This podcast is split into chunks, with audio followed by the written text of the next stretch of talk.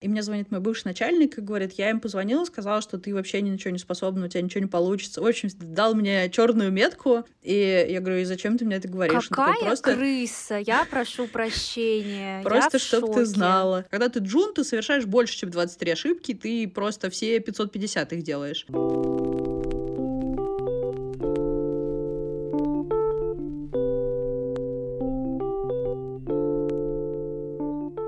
Всем привет! С вами подкаст «Как поступить?». Я его ведущая Ксюша. Я заканчиваю медиаком в Вышке, работаю проектом в HR-техе и обожаю всякие карьерные вопросики. В этом сезоне мы болтаем о том, как построить свою карьеру в медиа и не только. И сегодня будем разбираться с SEO таймпада Варей Семенихиной. Варь, привет! Привет всем! В самом начале я хочу сказать вот что. Я при подготовке к этому выпуску проанализировала, что таймпад для меня всегда был чем-то из разряда само собой разумеется. Вот есть ВК, есть Google календарь, а есть таймпад, где ты ну, находишь какие-то мероприятия, где просто организаторы закидывают свои ивенты, чтобы было удобно регистрироваться, там тречить дальше количество гостей и многое-многое другое. И только при подготовке я как-то подумала, что а таймпад же реально кто-то делает. То есть есть его там кто-то придумал, им кто-то управляет, его кто-то развивает. Варь, а каким был для тебя таймпад, когда тебя в него позвали? Смотри, у меня с проектом супер длинная история, и то, что я знаю с проектом, он как раз зародился в стенах вышки. Там я знаю Люду Павлову, одну из основательниц проекта, их там вообще было трое. На момент, когда я приходила в компанию, все ребята уже покинули проект, но в целом мы с Людой познакомились, сейчас страшно сказать, лет 15 тому назад. Она приезжала как раз в Пермь, у нас был такой слет стартаперов-предпринимателей, и она вот рассказывала, что я вот буду делать таймпад. Мы тогда тоже делали какое-то мероприятие. В общем, у меня мой личный аккаунт, он какой-то, знаешь, типа из серии трехзначный. То есть это какие-то одни из первых пользователей-тестеров. Это как в все сотрудники ВКонтакте гордятся, у кого там малозначный номер в ВК, ВКшного ID, вот у меня малозначный номер в э, таймпаде. И потом постоянно я как-то пересекалась в жизни. Сначала через... Э, у меня была такая рубрика в Фейсбуке, я писала вакансии среды, и, ну, писала вакансии компаний, которые мне симпатичны, вот, и писала про таймпад. И так ребята нашли себе директора по маркетингу. Это был какой-то популярный канал коммуникации с работодателями, я правильно понимаю? У меня где-то типа 5 тысяч друзей на Фейсбуке, и еще сколько-то там людей на меня подписано. Вот, поэтому у меня большая там достаточно аудитория. И, ну, я знаю не одну закрытую вакансию через мои вакансии среды. В какой-то момент я очень устала просто их публиковать, и поэтому перестала это делать. Но я знаю кейсы того, что люди находили так работу, поэтому там какое-то время, мне кажется, года два, наверное, у меня была такая рубрика. Каждую среду я собирала вакансии. Иногда вакансии среды выходили в четверг, но все равно оставались вакансиями среды. Вот. Э, возвращаясь к таймпаду, что сначала вот они нашли человека, который там стал директором по маркетингу. Потом в какой-то момент я их консультировала тоже там по методам продвижения того, что им делать, как развиваться. И иногда так писала люди, говорила, слушай, а давай мы с тобой как-то встретимся на кофе. У Люды как-то прям не один ребенок, и она перманентно писала, я немножечко в декрете, давай через пару лет поговорим. Э, вот. Э, поэтому, скажем так, когда там, меня позвали знакомиться с новым собственником проекта, я, в общем-то, достаточно хорошо была погружена о том, чем занимается проект, как он жил, как он развивался. Не могу сказать, что стопроцентно, и, безусловно, когда я присоединилась к команде, было много новых вещей и деталей, но то есть все время его существования так или иначе я за ним смотрела, и поэтому, наверное, для меня это стало какой-то понятной точкой в развитии своей профессиональной карьеры, потому что вроде как что-то даже знакомое, поэтому, в общем-то, было интересно и понятно. А самое большое нововведение, которое произошло уже при тебе, оно какое? Изначально я выгнала команду, у них был такой офис, они каждый сидели в своем кабинете, я их посадила в коворкинг, вот, на этом потеряла процентов 30, наверное, сотрудников, потому что у коворкинга еще была специфика, потому что можно было вызвать кальянщика с кальяном прямо на рабочее место. Это а был... были зоны для некурящих? Нет, не было зон для некурящих, и это как раз всех не устраивало. Это было еще до ковидное время, и поэтому не, мы, как это, компании не были так готовы к удаленке, как сейчас. Да, сложно на самом деле сказать, сказать, какую-то главную вещь выделить, потому что, давай, я всем говорю, я стала генеральным директором э, сервиса для организаторов событий в марте 2020 года. После этого уже случился, случилась вся пандемия, после этого случился 22 год, и, в общем-то, как что не месяц, то у нас что-то новое. Да, это уж точно. И про кризисные ситуации мы с тобой обязательно поговорим, потому что особенно в таймпаде, который супер про всякие ивенты, которые очень зависят от внешних обстоятельств, это Ну, то, что вы выжили, это круто. то, что вы живете Мы все еще как Google ну, календарь до доступны. Сих пор процветаете. Как ты думаешь, таймпад тебя позвали все-таки потому, что ты уже была на тесном контакте таком, или потому что у тебя там супер регалии в прошлом, ты там и в Яндекс медиасервисах, и в Сберзвуке, и куча еще где, вся такая крутая, классная. Как думаешь, что в первую очередь повлияло? Типа статус или твое взаимодействие предыдущее с компанией? Во-первых, меня звал новый собственник, а с ним мы были вообще не знакомы, и там есть забавная история о том, что у меня был какой-то кризис на работе, я говорила, что я вот хочу понять, куда развиваться дальше, ныла всем друзьям о том, что вот они мне все говорили, найди хобби, я переехала, мне сказали, типа, зачем, мы же тебе сказали хобби найти, а не место жительства сменить. И в какой-то момент мне подруга пишет все, ну, у меня есть э, шикарный балкон, и мы часто здесь проводим летние вечера, вот, и подруга говорит, я беру бутылку вина, есть разговор на миллион, я еду к тебе, вот тебе точно надо про это знать. И на самом деле, ну, это как бы просто мои друзья, зная про мой, мой запрос, зная о том, что проект ищет кого-то, кто будет заниматься развитием продукта, нас как бы свели. И поэтому, наверное, там какие-то предыдущие истории взаимодействия с проектом здесь не играла роли, потому что все решения принимали новые люди. Это, наверное, для меня предыдущая история играла роль в том, как, как бы, что я этим именно проектом загорелась и захотела сменить то, что у меня было, на что-то новое. Наверное, ну, я надеюсь, что все-таки выбрали и позвали меня заниматься развитием проекта все-таки за мои знания и, наверное, опыт. Ну, потому что, да, ты правильно назвала, что я занималась до этого в Яндексе медиасервисами. Там была и музыка, и кино, и афиша. То есть я так или иначе связана была с развлечениями, контентом, медийными продуктами. И это супер созвучно тому, что сейчас происходит в таймпаде и что в целом предполагалось как стратегия развития. Поэтому ну, я хорошо знала индустрию, и сочетание знаний, навыков, опыта, экспертизы в рынке позволило мне, ну, как мне кажется, хорошо помочь проекту развиваться дальше и расти даже в сложные времена. Но это же твой первый опыт гендирства. Да, это первый опыт. Насколько было страшно? Смотри, э, с учетом того, что когда ты в целом соглашаешься на новую роль, страшно, а потом еще начинается пандемия, то там как бы просто, мне кажется, в какой-то момент страх того, что ну, внешних обстоятельств было сильнее, чем страх в конкретно новой роли. То есть ты в целом себе бросал амбициозный вызов, но еще и с таким усложнением, в общем-то, на это я не, не подписывалась. Но с другой стороны, я понимаю, ну, я про это много рассуждала, и там через год работы в компании, вот я такая, типа, я довольна тем, что я изменила, вообще, почему, ну, что я согласилась, то, что, понятно, ну, все по-разному переживали какие-то там пандемийные года и какие-то сложности, и я поняла, что нет, все равно это было супер правильное решение, я никогда о нем не жалею, мне было супер интересно, я точно получила тот опыт, который я и хотела, и там то развитие, которое я себе загадала, поэтому я супер довольна этим решением, ну как, с интересом наблюдаю за тем, как э, этот опыт меняет меня, как я меняю проект, вот, и все таки немножечко тихонечко надеюсь, что меняю его к лучшему. В этом плане меня дико порадовало узнать, что у тебя очень большой опыт в разных компаниях был. То есть ты и где-то на 6 лет задерживалась, и где-то вообще ненадолго. И везде себя пробовала в разных ролях в том числе. Знаешь, у меня иногда есть страх. Вот я сейчас проект, и я такая, блин, это что, я проект на всю жизнь?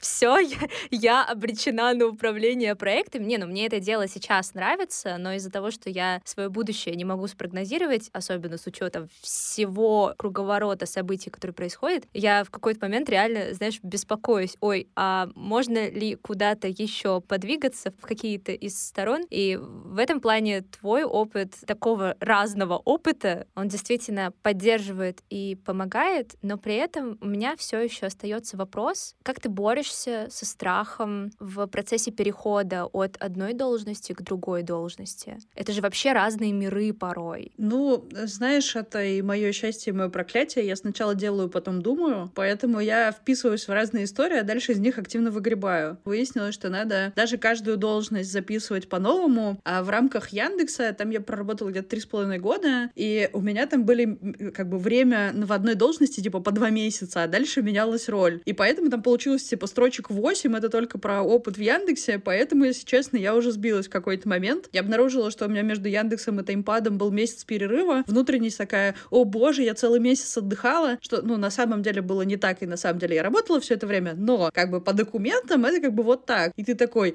как я могла месяц отдыхать? Хотя, вроде, как бы, это абсолютно нормальная история, там, после трех с половиной лет вообще-то сходить на месяц в отпуск перед выходом на какую-то новую роль. Но про страх, мне кажется, мной движет любопытство, и вот, э, то есть, Яндекс был, правда, первым местом, самым длинным опытом работы непрерывным. Э, надеюсь, в таймпаде побить этот рекорд. У меня идет все по нарастающей. Вот. До этого у меня были где-то места, где я работала по полгода или по году.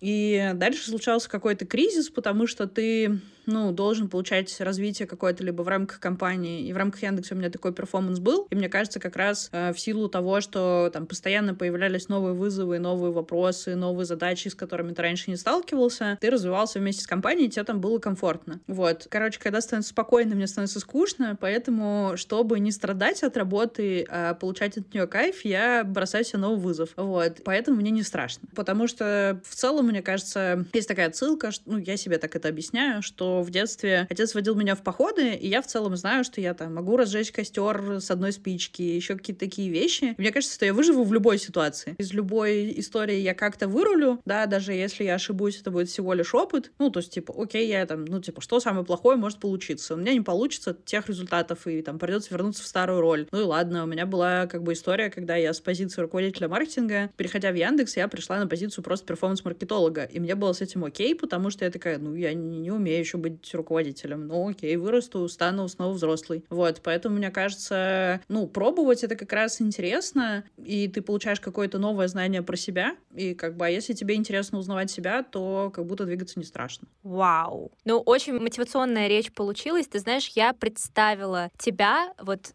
на новой должности, и ты такая сидишь перед компом, вспоминаешь походы с отцом, и такая, вот медведь не смог, и ты не сможешь ушатать меня и не дать мне. Ну, как-то, мне кажется, вообще внутренняя опора и понимание каких, ну, ощущение собственных сил позволяет бросать себе какие-то новые вызовы. Ну, безусловно, здесь важно и там какая-то поддержка, друзья, семья, то, что дает тебе ощущение, что, ну, как бы ты сможешь, это классно. То есть я такие какие-то решения о карьерном развитии, я их и вот и с друзьями, и с семьей обсуждаю. И эти вещи, ну, как все меня поддержат и говорят, да, давай пробуй, пробовать, это классно. Вот. И мне кажется, ну, это и важно, иметь такую среду, которая будет тебя поддерживать. Ну и самому верить. Да, и самому верить, и, ну, пробовать, потому что так интереснее. Ты знаешь, я недавно записалась на вокал и уже отходила два занятия. И вот вокал для меня — это как раз история про то, как ты боишься, у тебя не получается. Ты веришь в себя, ты что-то на себя настраиваешь, у тебя сразу все получается, и ноты все берутся, и все хорошо там с голосом и так далее. Так что уверенность в себе, она, как говорится, и в вокале, и в работе, и в том, и в том, если вдруг вы певица, везде работает. Слушай, а что ты делаешь как SEO в таймпаде? Какие твои задачи? Чем вообще занимаются SEO? Мне кажется, каждый SEO для себя определяет, каким SEO он хочет быть и в чем его роль. И в этом и страх, и проклятие одновременно, потому что, ну, уже нет никого, кто тебе скажет, типа, ты должен делать вот это на самом деле может сказать, но все же в меньшей степени, чем на линейной позиции. Наверное, мне так повезло, у меня есть классный партнер, это мой операционный директор, с которым мы в целом разделили все зоны ответственности, и там, наверное, моя зона ответственности больше, все, что непосредственно по, про общение с клиентами, это маркетинг, развитие, привлечение новых партнерств, плюс всякое коммуникационное формулирование смысла, в коммуникации с внешним миром, пиар, представительская функция. В общем, я рассказываю, как прекрасные корабли будут бороздить просто просторы галактики, а мой коллега и партнер большой в этом месте делает так, чтобы корабль летел туда, куда мы выбрали, э, ничего в нем не ломалось. То, что ломалось, быстро чинилось, я об этом даже не знала. Когда мои планы, ну, как бы там, полететь очень далеко становятся слишком масштабными, он говорит, ну, у нас вот до тут долететь нету, давай пока долетим вот сюда. Вот. И в этом смысле, мне кажется, супер ценно и то во многом, зачем я тоже шла э, в новую роль, в новую компанию, это найти таких партнеров, с которыми будет не страшно абсолютно любые проекты делать. Вот сейчас мне кажется, что да, я нашла такого человека, с которым мне супер не страшно, и с которым мне супер комфортно и классно, и я желаю каждому найти какого-то такого напарника и партнера, с которым можно будет это разделить, и это будет... То есть мы вот э, в конце года подводили с ним итоги, обсуждали, как... У нас такая сессия рефлексии была, как кому работается с друг другом, какие замечания, не знаю, комментарии есть, и вот мы поняли, что мы про это не сильно много договаривались, но у нас так получилось нативным образом, что вот мы ценим компетенцию друг друга, ценим вклад каждого, никто не пытается поставить под сомнение, что да я сам могу лучше тебя. Нет, ты можешь, супер, делай, пожалуйста, я буду делать вот это. И в этом месте, ну, это позволяет нам быстрее там вместе развиваться и достигать больших результатов. Поэтому, наверное, моя зона больше как раз про все внешнее и деньги, Сережина больше про техническую, инфраструктурную какую-то работу, про процессы, бюджеты, финансовые, считать денежки. Ого! Блин, ну эти люди, которые разбираются в экономике, кто они вообще такие?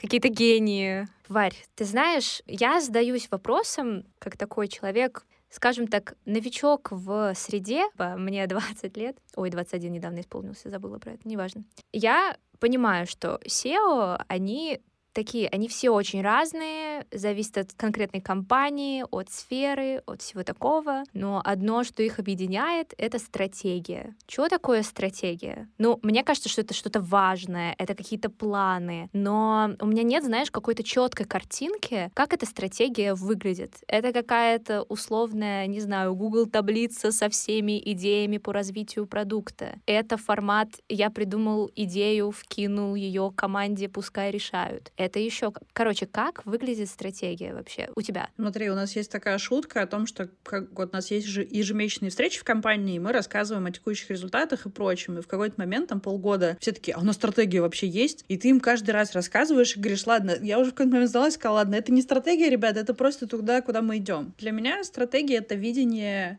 того, как выглядит успех, ну, что мы считаем успехом? Вот, типа, мы как компания добились своего, того, ради чего мы работаем. Вот этот успех, он как выглядит? Это видение картинки успеха и то, какими шагами мы к этому успеху приближаемся. Ну, потому что для меня это история и про жизненную стратегию, про личную какую-то свою. Я вот, у меня есть видение картинки того, как я хотела бы жить, и дальше, когда я принимаю решение, ну, неважно по какому вопросу, где работать, с кем дружить, что делать, э, я ориентируюсь на вот это. То есть вот это принятое решение, какое из этих, э, как бы, вариантов при принятых решений приближает меня к этому видению. Так и в бизнесе ты смотришь о том, что вот у нас есть какая-то миссия. В таймпаде, например, мы говорим о том, что мы хотим, чтобы все занимались тем, что они любят, чтобы у них были увлечения, и эти увлечения позволяли им давать опыт другим людям. И чем больше людей может заниматься тем, что им нравится, от чего они кайфуют, и, и зарабатывать на этом, тем мы будем в прекрасном более мире жить, потому что люди будут делать то, что им нравится, кайфовать от своей работы, а не страдать на ней изо дня в день. Вот, это так выглядит наш успех, что одни делают делают ивенты для других и кайфуют от того, что они делают. И мы позволяем все большему большему количеству людей это делать. Сейчас я быстро скажу, пока не забыла, что Инстаграм и Фейсбук — это продукты мета, признанные в России экстремистской организацией. Но э, кроме этих вставок Вот вообще классно, что поговорили про стратегию. У меня, правда, сейчас больше понимания, чем SEO занимаются вообще по жизни. Э, и у меня постепенно, наконец-то, я очень сама этого хотела, постепенно стирается вот эта картинка перед глазами, знаешь, мем с Панасенковым, где он прогуливается вальяжно по чистым прудам или между березками ну, под музычку такую. Вот для меня это было немножко про работу со стратегией, потому что я такая, окей, как интересно это на самом деле происходит? Ну, наверное, ты анализируешь там, что происходит в мире, что ты там размышляешь, думаешь, потом планируешь, ну и все, готово. Вот, сейчас как-то эта картинка чуть больше уточнилась и приблизилась к реальности, и это правда здорово, потому что, ну, вот я понимаю, я сейчас проект, допустим, кто-то еще из моих сверстников, там, автор, продюсер, я не знаю, я не, не могу, я перечисляю только своих ребят из команды и не могу вспомнить никакие другие должности. Ну, короче, очень разные там ребята из разных сфер, но и у кого-то, в том числе у меня, есть амбиции куда-то дальше вырасти. И вот ты думаешь, окей, я хочу стать руководителем, окей, я хочу стать гендиректором, а что я делать-то буду? А как это вообще происходит? Как это выглядит-то? А сейчас как-то, ну, чуть попонятнее стало, и это правда круто. Варь, у вас около 60, там, 67 плюс-минус людей. Это всего в команде сейчас? Да. Слушай, в каком-то из интервью я слышала цифру 100 плюс. Скажи мне, она правдивая? Было, да, столько, даже больше, 120 плюс было скорее даже где-то так. И мы еще предполагали активный рост развития. Мы, наверное, ну, как-то умерили свои амбиции в этом месте, потому что мы после февраля поняли, что там какое-то большое количество планов, которые мы под которое мы закладывали инвестиции. Мы не готовы сейчас брать обязательства, потому что мы не уверены в том, что эти проекты выстрелят и дадут тот финансовый выхлоп, на который мы рассчитывали. Вот, а без этого мы не можем это финансировать. И мы несколько поумерили свой пыл, скажем так, и сократили какое-то количество направлений по развитию. Слушай, ну это получается около 50% сотрудников вы сократили, да?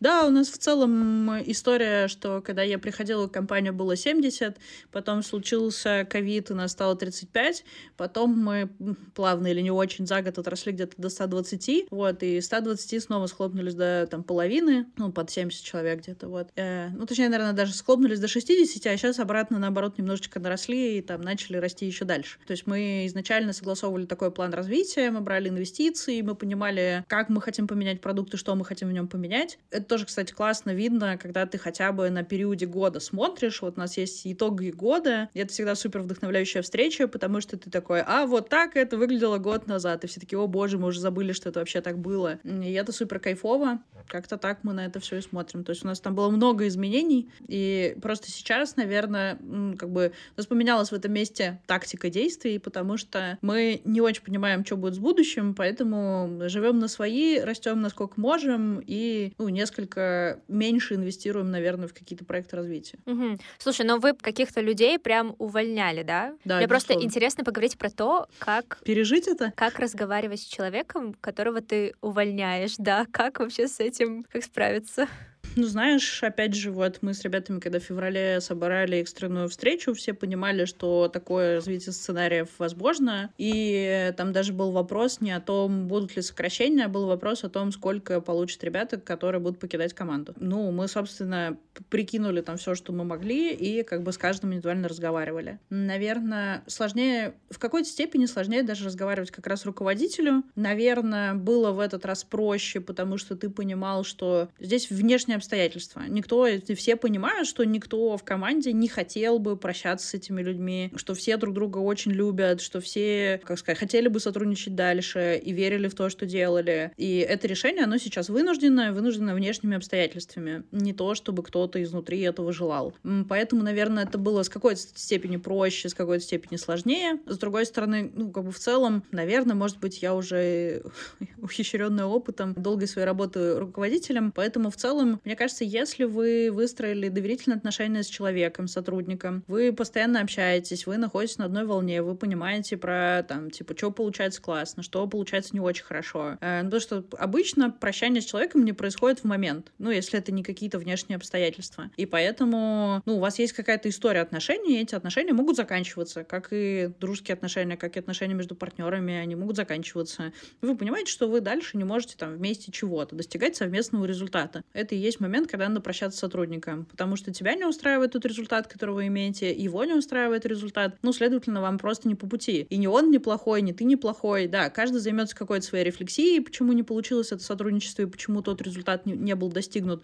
Но в целом это просто как бы окей, ну, он найдет какое-то место, где он сможет делать больше, возможно. Ты найдешь кого-то, кто лучше подходит тебе, и вы с ним сможете достигать больших результатов. Ну и класс, каждый сделает это, и мне кажется, это очень уважительно. И как раз э, ну, как-то по-доброму, что ли, к людям, когда ты даешь им возможность заниматься тем, что они делают, любят, и делают это классно. Как-то так. Варь, а тебя когда-нибудь увольняли? Или Да. была ли ты на грани увольнения? У меня была даже история увольнения за один день. Ну, то есть, условно, еще утром это было перед майскими праздниками. Не помню, сколько в апреле дней, наверное, 31. Э, ну, нет, 30. Вот. И там утром мы еще приходим и обсуждаем, хорошо было бы поработать в праздники, потому что вот проект бы быстрее запустился, бизнесы. Проект был, ну, там, ребята, кто финансировал проект, у них был другой бизнес, а это был саб-продукт, который они финансировали на основании там, своего бизнеса. И в обед они зовут нас как команду и говорят, вот ваши деньги за этот месяц, и всем пока, потому что, ну, наш основной продукт, э, ну, то есть там у них было предприятие, оно сгорело. Они говорят, ну, типа, мы понимаем, что финансировать мы вас не сможем, поэтому всем пока, всем были очень рады. Вот, и ты остаешься перед майскими праздниками, как бы просто зарплатой без чего-то, и ты как бы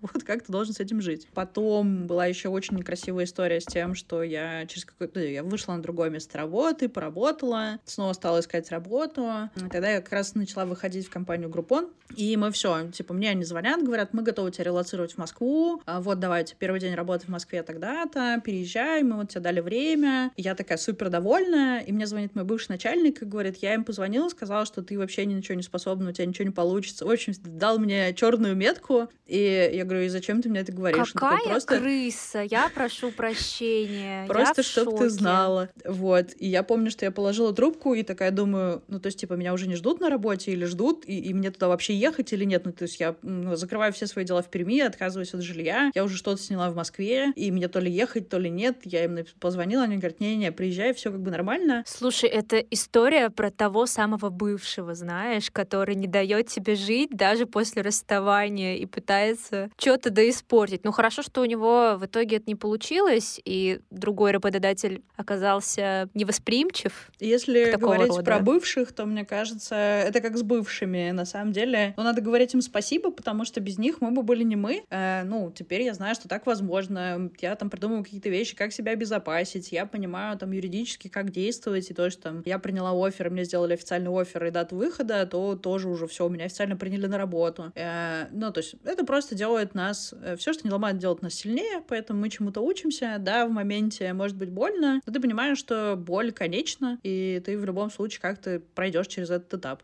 А что это было за место работы, которое помогло тебе релацироваться в Москву? Я выходила в команду Группона. Команда Группон Россия, ну, сейчас этой компании уже, к сожалению, нет. В тот момент это был супер развивающийся классный стартап. У нас э, команда маркетинга тогда было 27 человек, и вообще это был такой новый дивный мир, в котором все существует. Ну, типа, все эти ребята супер выросли, у кого-то свои бизнесы, свои агентства, все супер поменялось. И мне кажется, что это такая школа профессиональная, через которую очень много людей прошло в ту пору. Группон был достаточно большой компанией. Как ты оказалась оказалась вообще в SMM? Если я не ошибаюсь, училась специалист по компьютерной безопасности. компьютерной безопасности. Мне кажется, вот э, мной всегда управляло то, ну, какое-то собственное любопытство, где мне интересно, где мне кажется, что сейчас что-то развивается, где можно внести какой-то свой вклад, найти что-то новое. Ну, потому что э, там как бы те инструменты и те сферы, которые уже хорошо оцифрованы, где есть понятные правила, там невозможно какого-то кратного роста и каких-то прорывных идей. А то, что только создается, оно притягательно. А потом ты, по сути, думаешь, вот у меня есть какая-то моя суперсила, я что-то классно классно умею делать. Вот есть как бы бизнесы, которым что-то надо, где там точка пересечения интересов. И я никогда не считала, что что-то я не могу сделать. Надо баннер нарисовать, ну баннер нарисую. Надо еще что-то, хорошо я это сделаю. То есть не было такого, что я вот считала себя профессионалом в одной узкой,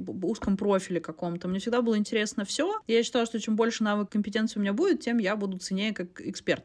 И я их очень жадно нахватывала и брала. Варя, а ты считала себя профессионалом при этом? Можно уточню?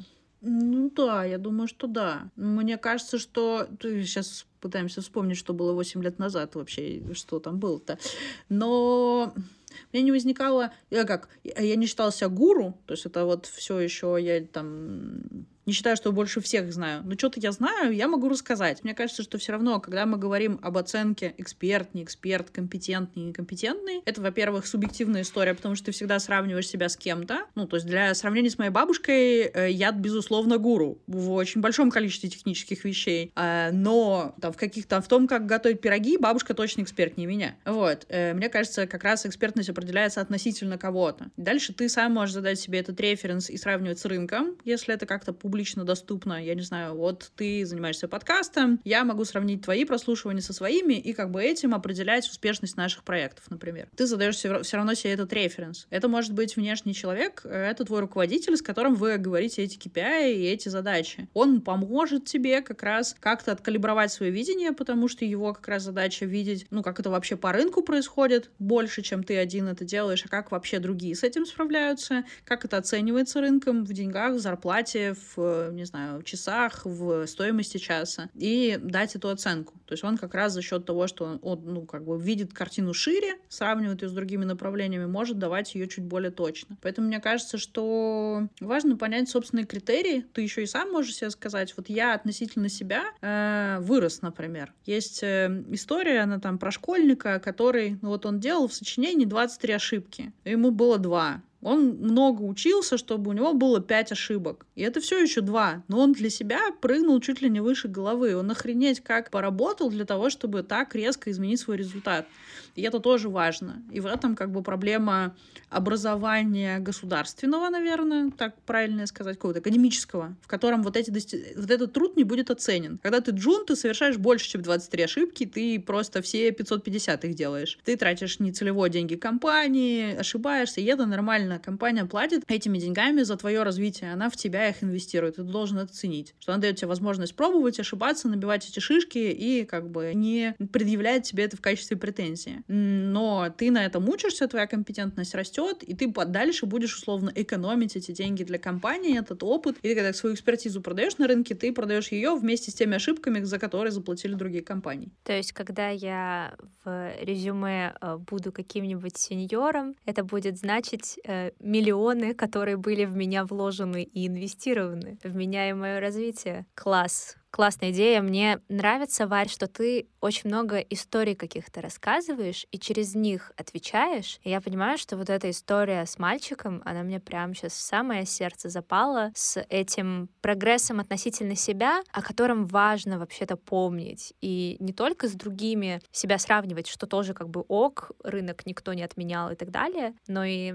будь лучше сегодня, чем ты вчера, и завтра, чем ты сегодня. Вот это все, оно, конечно, работает. Вот я хочу добиться от тебя какого-нибудь топового карьерного совета для студентов. Вот что делать, пока ты студент, на какие навыки, может быть, больше внимания обращать, что развивать, в общем, что делать, чтобы в будущем была больше вероятность стать крутым спецом. Смотри, мне кажется, самое главное в этом, что я бы поправила, что сейчас, неважно, студенты, сотрудник, тебе 50 лет, э, мы все должны научиться одному, что учиться мы будем всю жизнь. И э, да, наш организм всячески сопротивляется изменениям, но наша задача обманывать его всячески для того, чтобы продолжать его учить. И когда тебе кажется, что ты типа все в этом понимаешь, пойди попробуй сделай что-нибудь еще. Ну, там, например, то есть э, я когда уходила с роли директора по маркетингу в Таймпад, я тоже себе сказала, сказала, я вообще все знаю в маркетинге, на самом деле. Я уже и телек запускала, и наружку делала, и других стран запускала, все могу. А потом пришла, а тут B2B бизнес, и ты такой, что-то тут не работает, все то, что было в моей битусишке. То есть, на самом деле, надо ну, в себе что тренировать, что всегда есть какое-то другое мнение. Мне кажется, это все про развитие собственного мышления, умение находить, когда тебе кажется, что два варианта искать третий. Ну, преимущество молодости, это, конечно же, в силах. Я уже перехожу в категорию людей, которым надо ложиться в 12 и спать минимум 8 часов, я так бы окей. Раньше я тоже могла не спать, там, не знаю, между сессию, не спать двое суток, чтобы подготовиться к экзамену. Ну, как бы было такое, что уж скрывать-то. Вот, и пока у тебя есть эта энергия, важно пробовать как можно больше то, на что тебе хватает денег, времени, возможностей, и быть жадным до этих новых впечатлений и опытов. Меньше тратить время, не знаю, на залипание в Инстаграм, на, на потребление чужой жизни и больше заниматься собственной. Потому что вы лучше поведете кому-нибудь в соцсети бесплатно и наберетесь опыта, чем поизучайте контент в соцсети. Э, вот. Живите своей жизнью и набирайте своего опыта. Варь, я думаю, что на этой замечательной ноте, такой нотке рефлексии мы можем заканчивать наш сегодняшний разговор. Спасибо тебе большое, что ты пришла. Было просто супер интересно. Я считаю, что этот выпуск можно просто назвать «Мясо» от Вари Семенихиной, и это будет отличный нейминг. Он будет точно передавать все то, что мы с тобой сегодня обсудили. Будем надеяться, что так и есть. Подписывайтесь. Ну, ставьте колокольчики, лайки. Да-да-да, вы слушали подкаст «Как поступить». Если вам понравился выпуск, то Подписывайтесь, ставьте колокольчики, если они есть, хотя вряд ли, но, по крайней мере, лайки точно есть, не забывайте их ставить. И, конечно, подписывайтесь на наш телеграм-канал «Саша знает how to». Ссылка, да, я буду повторять это каждый выпуск, как и всегда, в описании. Все, пока-пока.